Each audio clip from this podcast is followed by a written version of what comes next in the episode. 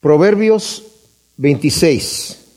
Hemos estado viendo estas tremendas perlas de sabiduría que el Señor nos dejó aquí en el libro de Proverbios. Nos dice, los primeros capítulos que vimos nosotros de Proverbios, vimos que está Salomón escribiendo a su hijo y es el Señor escribiéndonos a nosotros más bien, ¿verdad? A través de la palabra, dándonos pues estas perlas de sabiduría hasta el capítulo 9 más o menos tenemos nosotros que está exaltando esta sabiduría divina como mencionamos varias veces, ¿verdad? Hay sabiduría humana, hay sabiduría divina, hay sabiduría terrenal, hay sabiduría diabólica, dice Santiago.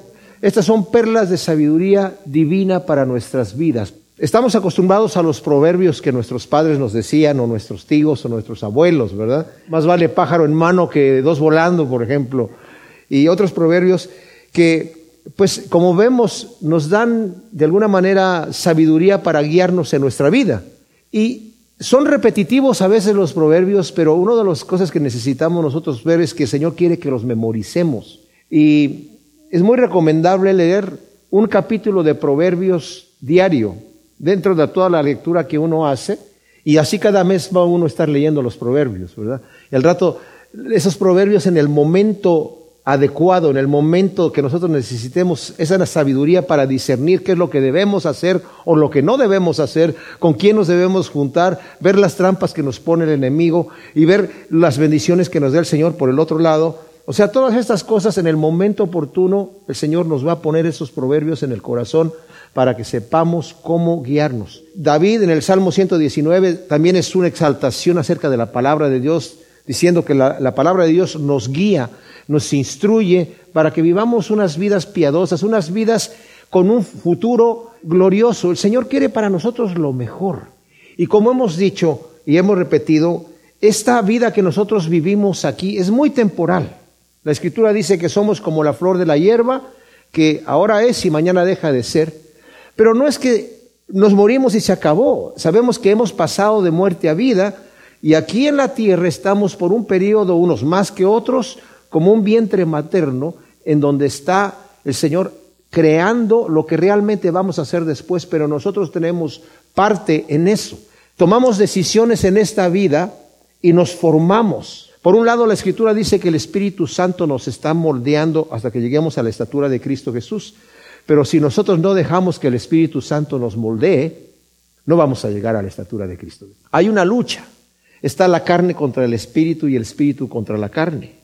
Y aunque nosotros hemos muerto al pecado, como comentaba yo mientras estábamos estudiando también Primero de Corintios, aunque hemos muerto al pecado, el pecado no ha muerto a nosotros. El pecado todavía vive en nosotros. Entonces tenemos nosotros la opción de dejarnos guiar por la carne y vivir en pecado, o la opción ahora ya como nuevas criaturas, cristianos que hemos nacido de nuevo, la opción de vivir siendo guiados por el Espíritu de Dios. Entonces, estas son perlas de sabiduría que nos van a dar manera de que nosotros podamos discernir y saber qué es lo que tenemos que hacer en cierto momento. Ahora, vimos desde el primer versículo del capítulo anterior que nos dice que estos son proverbios de Salomón. Dice, también estos son proverbios de Salomón, los cuales transcribieron los varones de Ezequías, rey de Judá, y vimos que Ezequías era hijo de un rey muy malvado, el rey Acaz, que en realidad, eh, pues, muy idólatra, muy perverso, pero Ezequías hizo muchas reformas y dentro de las reformas que hizo de la restauración, de la adoración a Jehová, a Yahvé, al Dios verdadero y eterno, hizo transcribir algunos de estos proverbios. Entonces, algunos de estos proverbios que vamos a leer nosotros los vamos a ver como repetitivos o utilizados en otras palabras, pero como he dicho en otras ocasiones, Dios no se equivoca. La mejor manera de enseñar es repetir y después repetir y después repetir hasta que nos aprendamos la lección, ¿verdad? Entonces, cuando el Señor nos repite algo no es porque se le acabaron nuevas ideas, sino porque todavía a nosotros no nos ha entrado lo que nos está diciendo o el Señor quiere que penetre bien. Si, si nos damos cuenta cómo enseñaba el Señor Jesucristo, repetía muchas de las cosas que decía, ¿verdad? Entonces, ahora vamos a ver aquí un grupo, este, este capítulo 26 está dividido como en tres grupitos de proverbios, y desde el primer versículo al versículo 12 va a estar hablando acerca del necio. Del versículo 13 al versículo 16 va a hablar acerca del perezoso. Y luego del 17 en adelante acerca del individuo contencioso. Nos dice el primer versículo, ni la nieve al verano, ni la lluvia a la ciega, ni la honra al necio les va bien. La revisión de Reina Valera eh, contemporánea dice, no conviene la nieve en el verano, ni la lluvia en el tiempo de la ciega, ni colmar de honores al necio. Ahora, cuando hablamos de necio, necesitamos entender la definición que la Biblia le da al necio. De acuerdo a la escritura, ¿quién es un necio? Pues el necio es aquel que niega la existencia de Dios. Dice el necio en su corazón, no hay Dios. A pesar de, como nos dice eh, Romanos, la evidencia está ahí. Ellos conocieron la verdad, pero le dieron la espalda, la rechazaron con impiedad. Y la ira de Dios se revela contra estos individuos. Ellos conocieron a Dios, pero no le glorificaron como a Dios. Su corazón fue entenebrecido, que quiere decir Dios les apagó la luz porque no querían ver y ahora viven en tinieblas. Y como no quisieron tener en cuenta a Dios, Dios los entregó a una mente reprobada. Y el necio es aquella persona que no solamente niega a Dios, la existencia de Dios, sino el propósito por el cual lo niega es porque no quiere someterse a los preceptos divinos. No fue por falta de evidencia. La gente que niega a Dios lo niega porque no quiere someter su vida a esos preceptos divinos. Quiere seguir viviendo en pecado. Son enemigos de Dios. Conocen la verdad, pero no quieren esa verdad y se quieren inventar su propia verdad. Póngase a pensar, por ejemplo, en los fariseos. Ellos sabían que Cristo era el Mesías. No había duda en sus mentes. Ellos sabían que Cristo iba a resucitar. Tanto así que le dijeron a Pilato, oye, danos unos soldados para ir a guardar esa piedra con seguridad. Ellos pensaron que la piedra lo iba a detener ahí. Aunque resucite, se va a quedar adentro. Porque oímos que ese engañador dijo que iba a resucitar al tercer día y no queremos que sus discípulos vengan a robar el cuerpo. Y cuando resucitó no dijeron, wow, mira nada más, ¿qué es esto? Cuando resucitó a Lázaro no dijeron, ¿quién es este hombre que está resucitando muertos? Querían matar a Lázaro. O sea, el necio, de acuerdo a la descripción bíblica, es aquella persona que rechaza toda evidencia de la existencia de Dios, no le interesan los preceptos divinos, rechaza la sabiduría y la instrucción. Y él no quiere tener a nadie encima de él, sino a sí mismo. Se convierte en un tonto, en un necio, en un ciego. Y como vimos, el Salmo 14.1 y 53.1 justamente dicen, dice el necio en su corazón, no hay Dios. Cual gorrión que aletea, y golondrina que vuela, así la maldición sin causa no se cumple. Ahora, está hablando del necio, dice, la nieve no conviene, ¿verdad? En el verano. No conviene, o sea, no, no, eh, no la vamos a ver, salvo que en, raras ocasiones, ¿verdad? Por algún, alguna cosa que suceda especial, pero normalmente la nieve no conviene en el verano, ni la lluvia en el tiempo de ciega, echa a perder a la ciega, ¿verdad? Y así como no, no vemos la nieve en el verano y no conviene la lluvia en la ciega, tampoco conviene darle honores al necio. Y luego nos habla aquí, en este versículo 2 que acabamos de leer, aunque aparentemente no está hablando del necio, pero sí en el contexto de que dice, cual gorrión que aletea y golondrina que vuela, así la maldición sin causa no se cumple, dice la nueva traducción viviente como gorrión que revolotea o golondrina que vuela sin rumbo, la maldición inmerecida no llegará a quien iba dirigida. Ahora, cuando habla de maldición, no está hablando de garabatos, ¿verdad? Porque yo me acuerdo que en cierta ocasión a un pastor rural se le ocurrió decir, pues hermanos, Satanás nos ha maldecido ya tantas veces. Hemos estado bajo la maldición de Satanás que ahora nosotros vamos a maldecir al diablo. Imagínense ustedes. Dice, ¿quién quiere maldecir al diablo? Y por ahí hubo un candidato, ¿verdad? Y se levantó a decir, diablo tal por cual, ¿no? Pues tampoco se trata de eso, ¿verdad? ¿A qué, ¿A qué maldición se está refiriendo aquí? Tampoco al desearle mal a una persona. Y fíjense lo que dice aquí. La que es la maldición sin causa. ¿Qué quiere decir esto de la maldición sin causa? ¿Cuáles son las maldiciones sin causa? Pues vemos nosotros, por ejemplo, el profeta Balaam, ¿verdad? Que el rey de Madián, Balak, lo contrató para que maldijera al pueblo de Israel. Y el mismo Balaam dijo, ¿cómo voy a maldecir yo a quien Dios ha bendecido? Aunque su intención sí quería maldecir al pueblo de Dios, pero se le apareció el ángel de Yahvé y le dijo, si tú maldices, te mueres, ¿verdad? O sea, tienes que ir y hablar lo que te diga el Señor que hables. Y nos dice la escritura que el Señor convirtió la maldición de Balaam en bendición. Vemos nosotros a Goliat cuando estaba ahí eh, desafiando los ejércitos de eh, Israel, ¿verdad? Y dijo, el que quiera pelear conmigo, que se pare aquí, no vamos a pelear. ¿Para qué peleamos los dos pueblos? Que venga aquí un valiente y pelee conmigo. Si me vence, nosotros vamos a ser sus esclavos. Pero si nosotros los vencemos, ustedes van a ser nuestros esclavos. Y nadie quería presentarse porque este, este tipo era de gran estatura. Y llegó David allí con su onda y con unas piedras y lo vio ahí de baja estatura, un jovencito rubio y lo menospreció y lo maldijo a través de las maldiciones de sus dioses. Pues esa la maldición no le pasó nada. Es como, como el gorrión que está revoloteando, ¿verdad? Y nada más revolotea, pero no va a ningún lado, está revoloteando allí. Y han visto ustedes volar a la golondrina. Hay, hay aves que vuelan en, línea recta, pero la golondrina va como para uno, ¿para dónde va la golondrina? No sabemos, ¿verdad?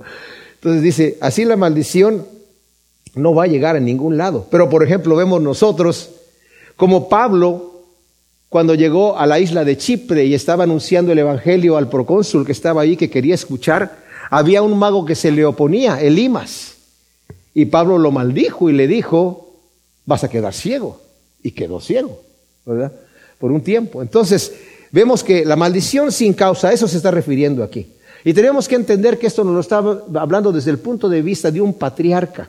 ¿Se acuerdan ustedes cuando llegó eh, Jacob engañando a su padre, pero recibió la bendición de su hermano? Después cuando llegó Esaú, su hermano, a querer recibir la bendición que le correspondía, le dijo su padre, es que yo ya lo bendije a, a él y será bendito. O sea, ya lo que le dije se le va a cumplir. Esa era la autoridad patriarcal. Y así como Abraham bendijo a sus varios hijos, también los bendijo. También bendijo Isaac a sus hijos de esa manera. Y luego Jacob también bendijo a sus hijos y las bendiciones que le dijeron se cumplieron, ¿verdad? Porque van con una causa de un patriarca en este momento. El látigo para el caballo la brida para el asno y la vara para la espalda del necio. ¡Wow! ¡Qué tremendo! Dice la nueva traducción viviente. Guía al caballo con el látigo, al burro con el freno y al necio con la vara en la espalda. O sea, la persona que insiste en su necedad necesita ser corregida con mano dura. Hay un límite para mostrar la benignidad al rebelde.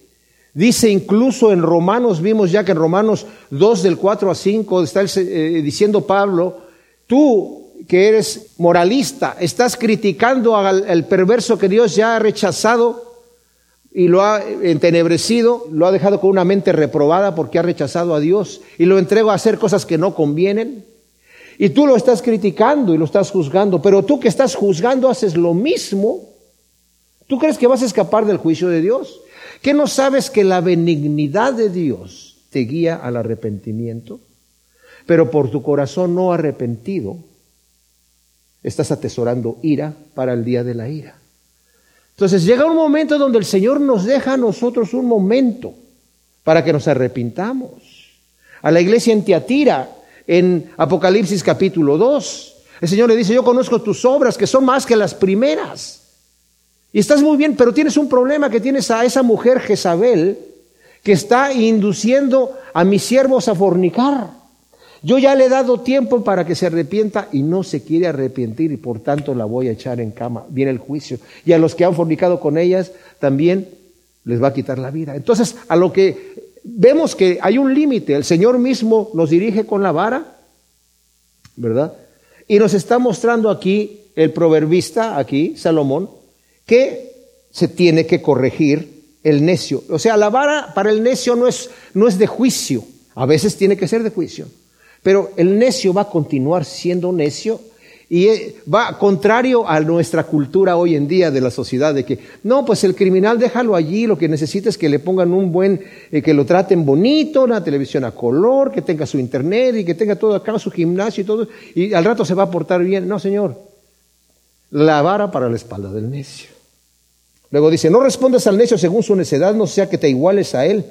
Responde al necio como merece su necedad, no sea que se tenga por sabio. Ahora, aparentemente aquí hay una contradicción. La nueva traducción viviente dice, no respondas a los argumentos absurdos de los necios o te volverás tan necio como ellos.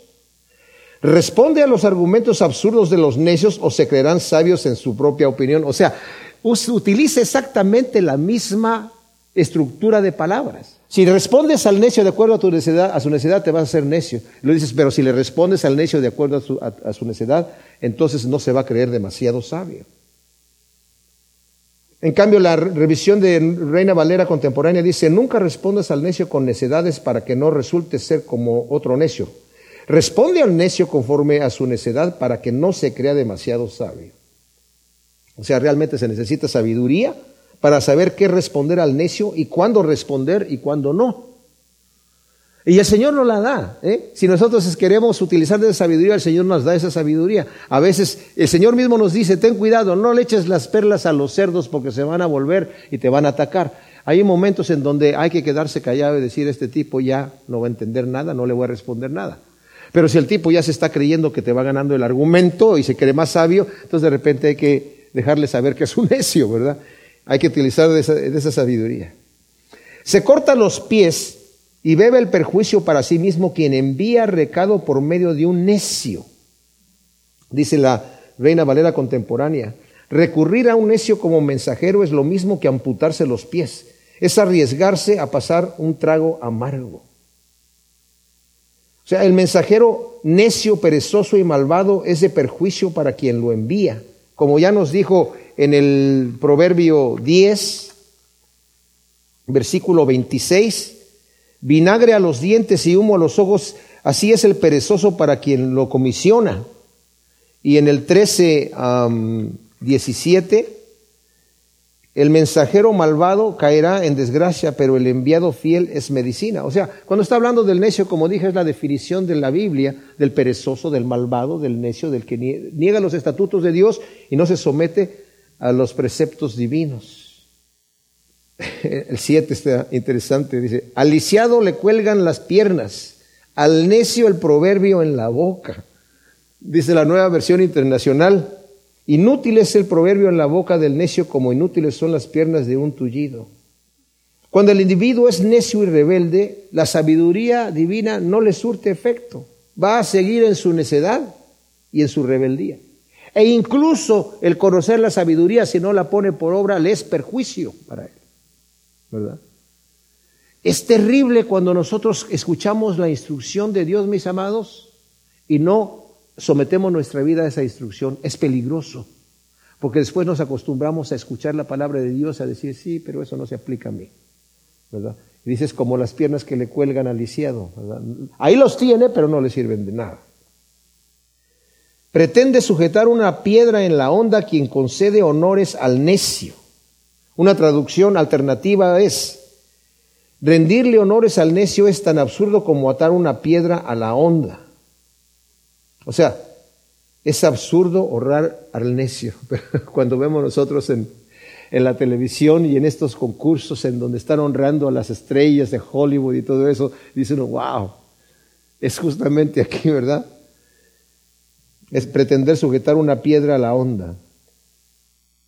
Como rama de espinos que agarra un borracho, así es el proverbio en boca del necio. Dice la revisión de Reina Valera contemporánea, espina clavada en la mano de un borracho. Eso es el proverbio en labios del necio. O sea, ¿qué hace la espina en la mano de un borracho? Bueno, el borracho tal vez está tan borracho que ni la siente. Y no le surte efecto el proverbio hasta que le hace daño. O sea, el proverbio en la boca del necio lo puede estar repitiendo y repitiendo y repitiendo, pero si no lo pone, si es un necio no lo va a poner nunca por obra, porque no lo siente y de nada le sirve. Fíjese que esto es interesantísimo porque a veces pensamos que la palabra de Dios, utilizamos ese versículo, nunca va a regresar vacía. Sí, pero cuando la persona es necia, ¿verdad? Es como si agarrara una espina a un borracho. O sea, está esa promesa de que la palabra no regresa vacía, pero en el caso de un necio, mis amados, aquí vemos que es, no, surte efecto. Arquero que dispara contra cualquiera es el que contrata a insensatos y vagabundos Dice la Reina Valera 1960, que algunos de ustedes están leyendo, como arquero que a todos hiere. Es el que toma a sueldo insensatos y vagabundos. Es peligroso contratar personas necias e irresponsables que al final van a terminar haciendo un daño. Al final van la persona que los contrata va a sufrir las consecuencias, ¿verdad? Yo me imagino que algunos de ustedes que tienen trabajos, eh, sobre todo manuales, que han utilizado y han contratado a alguna persona perezosa y, a un necio, vemos que al final termina uno siendo perjudicado, ¿verdad? Como perro que vuelve a su vómito, así es el necio, repite sus necedades. Este es un versículo que lo toma Pedro. En la nueva versión internacional dice, como vuelve el perro a su vómito, así el necio insiste en su necedad. Pedro utiliza este texto refiriéndose a los falsos cristianos que regresan a su vida de pecado después de haber sido liberados. Dice, si ellos habiendo sido liberados por el conocimiento de Cristo Jesús, liberados del pecado, vuelven otra vez a sus cosas antiguas, son hechos esclavos otra vez y su postrer estado viene a ser peor que el primero. Y luego cita este proverbio. Es como el perro que vuelve. Fíjese, es, es, un poquito repugnante, pero es verdad. Cuando el perro está enfermo, algo le hizo daño y come un poquito de pasto, ¿verdad? Y luego va y vomita todo lo que le, le había hecho daño y se aparta de ahí. Pero al rato regresa y lo observa y dice, pues no se ve tan mal. Y, y se lo vuelve a comer. Lo mismo que le hizo daño. Dice, así el necio repite su necedad. Ya lo vomitó, pero después dice, bueno, de repente tal vez no es tan malo.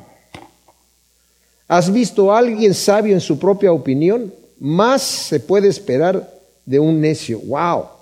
Estamos hablando aquí de los sabios, de, los, de los necios que son terribles, ¿verdad? Pero dice aquí, más se puede esperar de un necio que de una persona es necedad y carnalidad creerse sabio en su propia opinión. La escritura nos prohíbe ser así. Ya lo vimos en Romanos 12, 16, nos dice Pablo, no seas sabio en tu propia opinión. Más bien debemos considerarnos ignorantes y entonces seremos sabios. Como vimos en Primera de Corintios 3, del 18 al 20, donde Pablo está diciendo, el Señor ha confundido la sabiduría del hombre entonces, quieres ser sabio en la sabiduría de Dios, hazte ignorante en las cosas de la sabiduría del hombre para que seas sabio en las cosas de Dios, ¿verdad?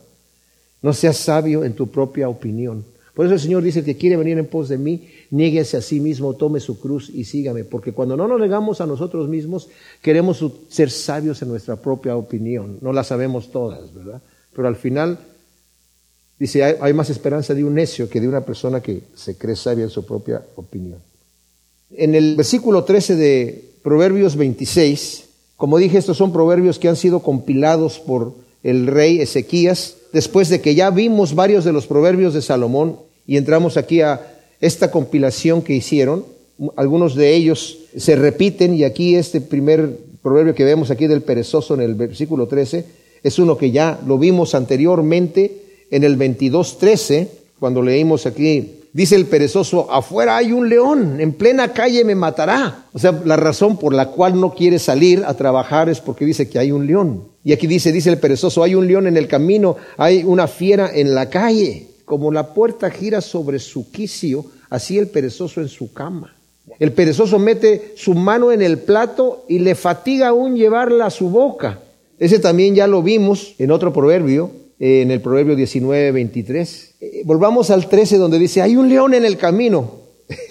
Podemos pensar que son excusas ridículas, ¿verdad? En nuestra forma de vida eh, urbana, pues no, no afuera no hay ningún león, ¿verdad? Pero en aquel entonces era posible que el perezoso estuviese trabajando en el campo y allá había leones en Israel. Ahora, hagamos una traducción de ese eh, pasaje a nuestra época aquí. El perezoso siempre tiene excusas supuestamente prácticas para no trabajar, que son para cualquier persona que es trabajadora, son absurdas, pero para el perezoso es su excusa de no trabajar. Como he dicho en otras ocasiones, yo no puedo entender una persona que se sienta bien no haciendo nada. Yo no puedo ser así, yo no puedo estar así. O sea, por un lado, cuando uno está cansado quiere descansar, pero aún hasta cuando uno descansa no está sin hacer nada, ¿o sí? ¿verdad? O sea, hay algún tipo de actividad. El perezoso no quiere hacer nada.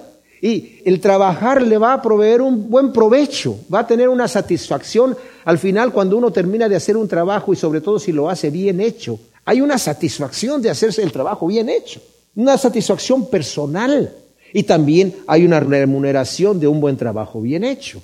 Pero el perezoso siempre está poniendo excusas. Luego, otra vez, cuando vemos el versículo 14, como la puerta gira sobre su quicio, así el perezoso en su cama. O sea, el perezoso quiere estar acostado. Otro detalle, ¿verdad? Hay enfermos que no soportan estar en la cama y tienen que estar acostados, pero el perezoso, aunque no esté enfermo, quiere estar acostado. Y así, como se molesta de estar en una sola posición, dice así, como esto es cómico en la imagen, como gira la puerta de sus goznes, el perezoso dice, bueno, nada más me volteo para el otro lado y continuamos aquí. ¿Descansando de qué? De no hacer nada.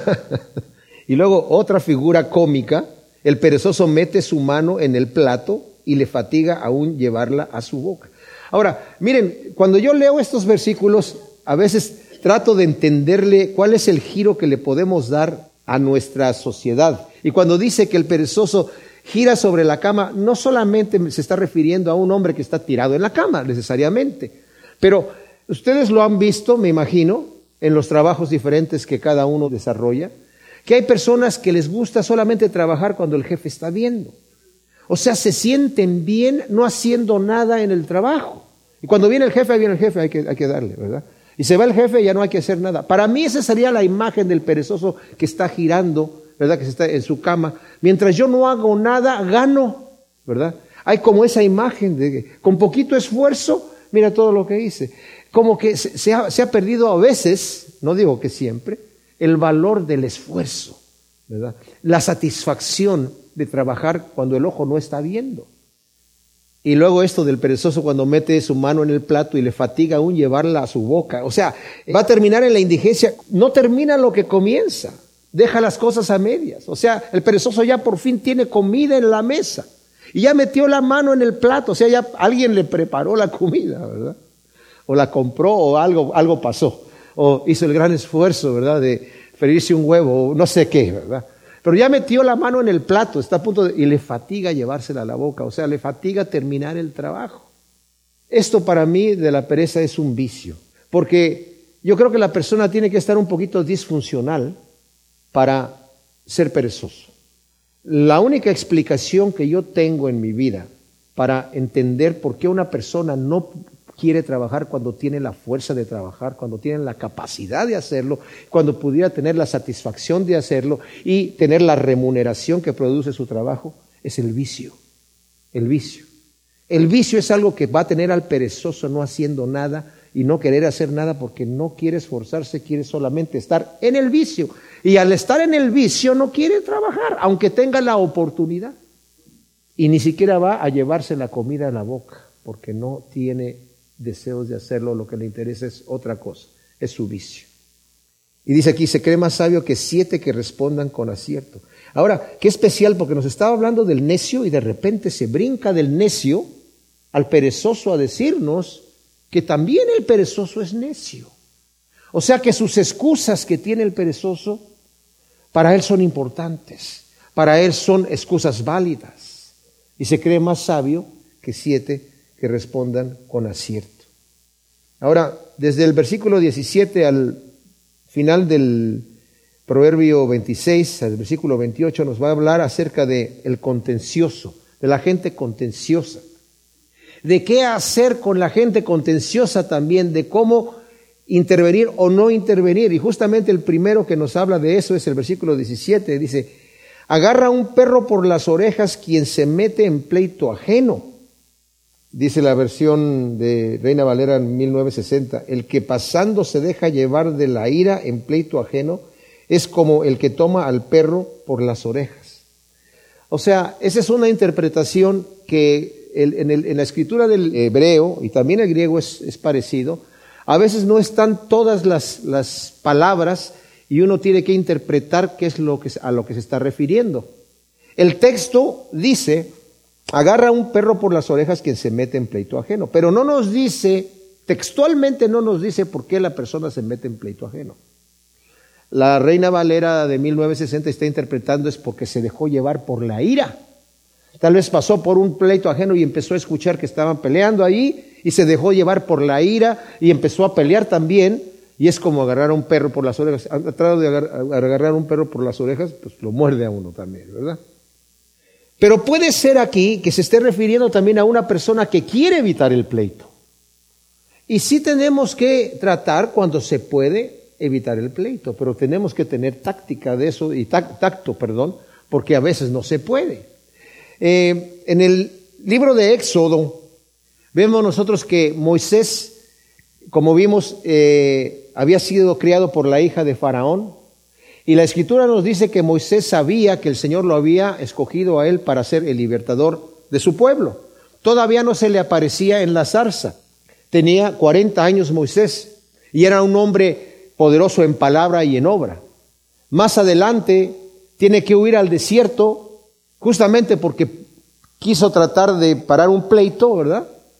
Pero bueno, vamos a ver por qué, pero el detalle es que después Moisés ese Moisés fue humillado en el desierto de tal manera que a la edad de 80 años era ya pastor de ovejas, ya estaba casado.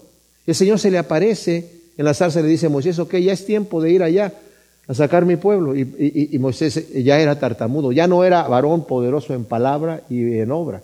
Él se sentía que ya no podía a la edad de 80 años. Y era tartamudo.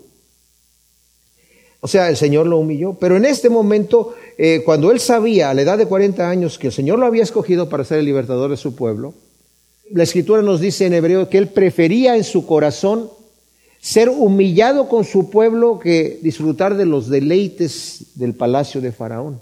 Entonces, desde su pequeña edad, porque Moisés, ustedes saben que fue recogido por la hija de Faraón del río, está en una canasta. Y la hermana de Moisés estaba viendo todo lo que iba a pasar y cuando lo tomó la hija de Faraón, pues se juntó la gente allí, la hija de Faraón, me imagino, mira, este es uno de los, de los niños de los hebreos, qué bonito está, y, no sé qué. Y, ¿quién lo podrá educar? Necesito una nodriza. Y la hermana de Moisés dijo, yo conozco una señora que lo puede. Y lo llevó a su propia casa con su propia madre. Entonces creció Moisés conociendo toda la cultura hebrea, pero viviendo también en el palacio, pero siendo educado por su madre que seguramente le dijo pues toda la historia del pueblo de Israel hasta ese momento. Entonces él creció apegado a su pueblo y pensó que la gente sabía que él ya era también eh, el que el Señor había llamado.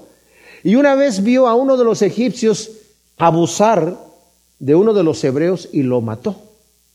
¿verdad? Y lo enterró en la arena, pensando mi pueblo se va a dar cuenta que yo estoy defendiendo a mi pueblo. Pero después dice que vio a dos de los hebreos peleando entre ellos mismos. Y llegó y le dijo al que estaba abusando de su compañero, oye, no abuses de él porque él somos del mismo pueblo. Y le dijo, ¿quién te puso por juez sobre nosotros? ¿Me quieres matar a mí como mataste al egipcio? Y cuando supo eso Moisés, tuvo que huir al, al desierto. O sea, se metió en pleito ajeno, pero no fue llevado de la ira. O sea, el motivo por el cual te metes en un pleito ajeno a lo mejor puede ser un buen, un buen motivo, pero aquí nos está advirtiendo, ten cuidado, porque el que se mete en un pleito ajeno agarra al perro por las orejas, ya sea que te dejes llevar por la ira o te dejes llevar por la compasión, pero a mí me ha tocado como consejero matrimonial aconsejar, yo me acuerdo de una mujer que se quejaba de su marido terriblemente, que abusaba de ella y todo esto, y pa, pa, pa. Y vino y le dije, bueno, pues hay que, eh, no, pues es terrible lo que está pasando y oramos y todo. Y le dije, pues eh, sería bueno hablar con su marido. Y volvió otra vez a consejería, otra vez quejándose. Y le dije, ¿sabe qué? No conviene que hablemos más del asunto si no está el marido aquí, porque usted me viene aquí a decir que, que, su marido y su marido y su marido y su marido, y, pues necesito yo hablar con el marido, porque además también hay que oír el otro lado de la historia. Y ya por fin llegó con el marido. Entonces yo le dije al marido, mira, tu mujer está diciendo esto y esto y esto y esto, que tú estás haciendo esto y acá y haciendo acá. Pues tú no te... Y cuando yo empecé a, decirle al marido, ¡eh! La mujer se paró y dijo, no le hable así a mi marido. Entonces es como, ¡wow! Solté el perro de las orejas y dije, ya, pues no, no tengo más que hacer aquí, ¿verdad? El proverbio 23 dice, honra del hombre es evitar la contienda, pero todo insensato se envolverá en ella. O sea, tenemos que tener cuidado. Es una honra evitar la contienda, pero el insensato se va a involucrar ahí. El versículo 18 y 19 dice, el alocado dispara dardos encendidos y flechas mortales. Así es quien engaña a su amigo y luego dice, era una broma. ¡Wow! ¿Sabían ustedes que esto es lo que significa un escarnecedor? Es una persona que se burla de su prójimo sin medir el daño que hace, sin medir el daño que hace, y después le va a decir que es una broma. Qué triste es ver que es aceptado entre muchos la diversión a costa de dañar o avergonzar a otros. En el Proverbio 10, 23 dice, el necio se divierte con las trampas. ¡Wow! El prudente con la sabiduría. Y el necio dice, era una broma, me dice una trampa, pero era una broma. Y eh, en el 15, 21 nos dice, la necedad divierte al falto de entendimiento, pero el hombre inteligente endereza su andar. Qué corriente para mí es ese tipo de diversión. Yo un día en México tenía un, un empleo, ¿verdad? En donde había muchos trabajadores que venían del campo. Y cuando estábamos ahí para cobrar nuestra quincena, pues todos haciendo eh, fila, jefes y, empleados, todos en la misma fila cobrando la, quincena, ¿verdad? Y yo trabajaba como dibujante, pero venía estas, veía estas personas que venían del campo y, y, sus, sus, juegos, sus juegos eran como que le daba a alguien una patada a otro y se hacía para acá y, y el otro, ¿quién me pegó? Y, esas puras cositas así de molestar. Dije yo, qué diversión tan barata y corriente, ¿verdad? Le hace daño y dice, era una broma, pero aquí está más duro porque dice aquí, e, es un alocado que está tirando dardos y luego le dice a su amigo, ah, era una broma, ¿verdad? Entonces, imagínense ustedes, sin la leña se apaga el fuego y donde no hay chismoso cesa la contienda. Fuelle para las brasas y leña para el fuego es el pendenciero para atizar la contienda. El fuego se apaga cuando falta madera y las peleas se acaban cuando termina el chisme, dice la nueva traducción viviente.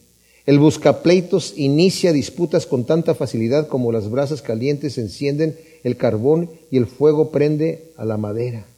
O sea, el chismoso y el buscapleitos ambos son amadores de contiendas. Pero donde no hay chismoso, dice, se acaba la contienda. ¿Qué, qué contraste esto, verdad? Con Mateo 5, donde el Señor nos está hablando del 38 al 48 Oíste que fue dicho ojo por ojo y diente por diente. Yo te digo, no resistas al que es malo. No vengas con chismes, no, no seas contencioso, no seas buscapleitos. Si alguien te quiere poner a pleito, dale lo que te está pidiendo. Si te golpea en la mejilla derecha, vuélvele la otra. Si te quiere quitar la capa, dale, dale también la túnica. Si te quiere que lleves una carga una milla, eh, ve con él dos. Al que te pida, dale. Al que quiera tomar de ti prestado, no se lo rehuses. Y ese, ese texto del que te pida, dale, al que quiera tomar de ti prestado, no es un mandamiento general. Si tu prójimo te quiere pedir prestado, pero por cuanto tu enemigo, perdón, te quiere pedir prestado, pero por cuanto es tu enemigo tú no se lo prestarías, préstaselo. Si tu enemigo tiene necesidad y te pide algo y no se lo darías por cuanto es tu enemigo, pero se lo darías a tu amigo, dáselo. Porque haciendo estas cosas vas a amontonar como ascuas de fuego también en su cabeza. El, el tipo al final se va a remorder, te lo vas a ganar. Si te maldice, bendícelo. Si te hace daño, ora por él. Qué diferente es lo que el Señor nos pide hacer. ¿Y saben por qué, mis amados? Porque Él ha hecho lo mismo con nosotros. Siendo nosotros sus enemigos, dice la Escritura, murió por nosotros. ¡Wow! Él no, no murió por los buenos, ¿verdad? Sino murió por lo vil y menospreciado del mundo. Y luego dice, um, el versículo 22, las palabras del chismoso son manjares que bajan hasta lo hondo del vientre. Ciertamente, dice la nueva traducción viviente, los rumores son deliciosos bocaditos que penetran en lo profundo del corazón. Los chismes son agradables al corazón carnal. Hay un gran mal en nosotros, el, hombre, ¿verdad? En entretenerse hablando, escuchando algo malo de otros. A veces cuando vemos que una persona tiene éxito en alguna situación, en el momento que escuchamos algo negativo, a ver, dime más, dime más, dime más, ¿verdad? ¿Y ahora qué le pasó? Uy, y no, pobrecito, ¿verdad? En realidad sí, uy. Pero es, esa comezoncita, ¿verdad? Que está de ahí. Dame detalles para, saber bien cómo orar, ¿verdad? Y hay esa maldad en el corazón. Luego del 23 al 26 dice, como tiesto barnizado con escoria de plata, son los labios enardecidos y el corazón vil. Disimula con sus labios el que odia, pero en su interior trama el engaño. Aunque suavice la voz, no le creas, porque siete abominaciones lleva dentro. Aunque con disimulo encubra su odio, su maldad será descubierta en la asamblea. Dice la revisión de Reina Valera contemporánea, traduce estos versículos así. Los labios seductores y el corazón malvado son una vasija de barro bañada en plata barata. O sea, es una vasija barata. La palabra también se puede traducir como un tiesto, o sea, como algo que no sirve ya para nada, una vasija vieja, pero está barnizada con escoria de plata, con plata barata, y se ve por fuera, se ve bien. Así son los labios seductores en la persona de corazón malvado. El que odia lo disimula con los labios. O sea, habla cosas bonitas, pero por dentro maquina el engaño. No confíes, aquí nos dice, aunque suavice la voz, dice el versículo 25, no le creas porque siete abominaciones lleva dentro. No confíes, dice la revisión de Valera contemporánea, en quien habla con voz engolada. Esto quiere decir con la persona que de repente cambia la voz y te dice, ¿sabes qué? Te voy a decir una cosa, tú eres mi mejor amigo y no hay nadie como tú. Y yo, mira, yo por ti haría cualquier cosa. Con la persona que te está hablando así ya nos está diciendo aquí, ten cuidado. O sea que fíjese cómo la sabiduría de Salomón, cuando alguien ya llegue ahí a ser demasiado empalagosa su conversación, la lucecita roja ya está, ¿verdad?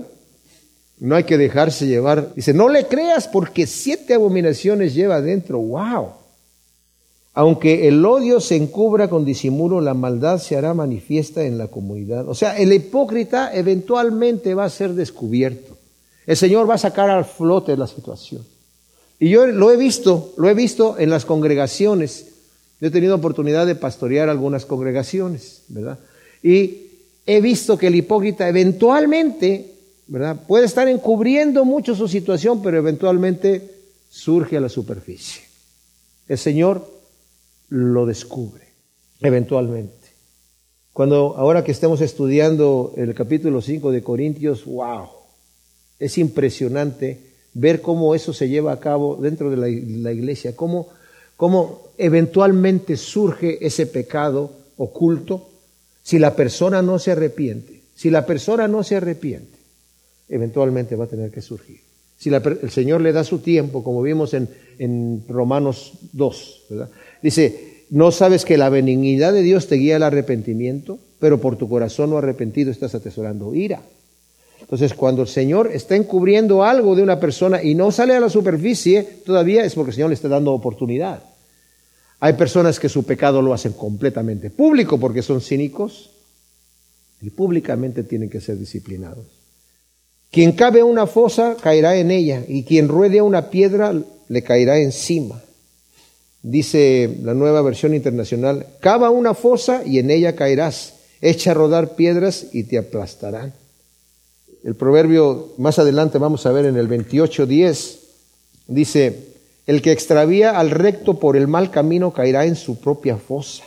Entonces se acuerdan que en el libro de Esther, Amán, este uh, Amalecita, estaba molesto porque Mardoqueo no le rendía los honores que él quería, y al final planeó toda una situación para destruir al pueblo de Israel y después mandó construir, algunas versiones dicen una horca, pero más bien era como una estaca que levantó en su, en su casa para empalar o enclavar ahí a Mardoqueo. Y al final el Señor le revirtió el juicio.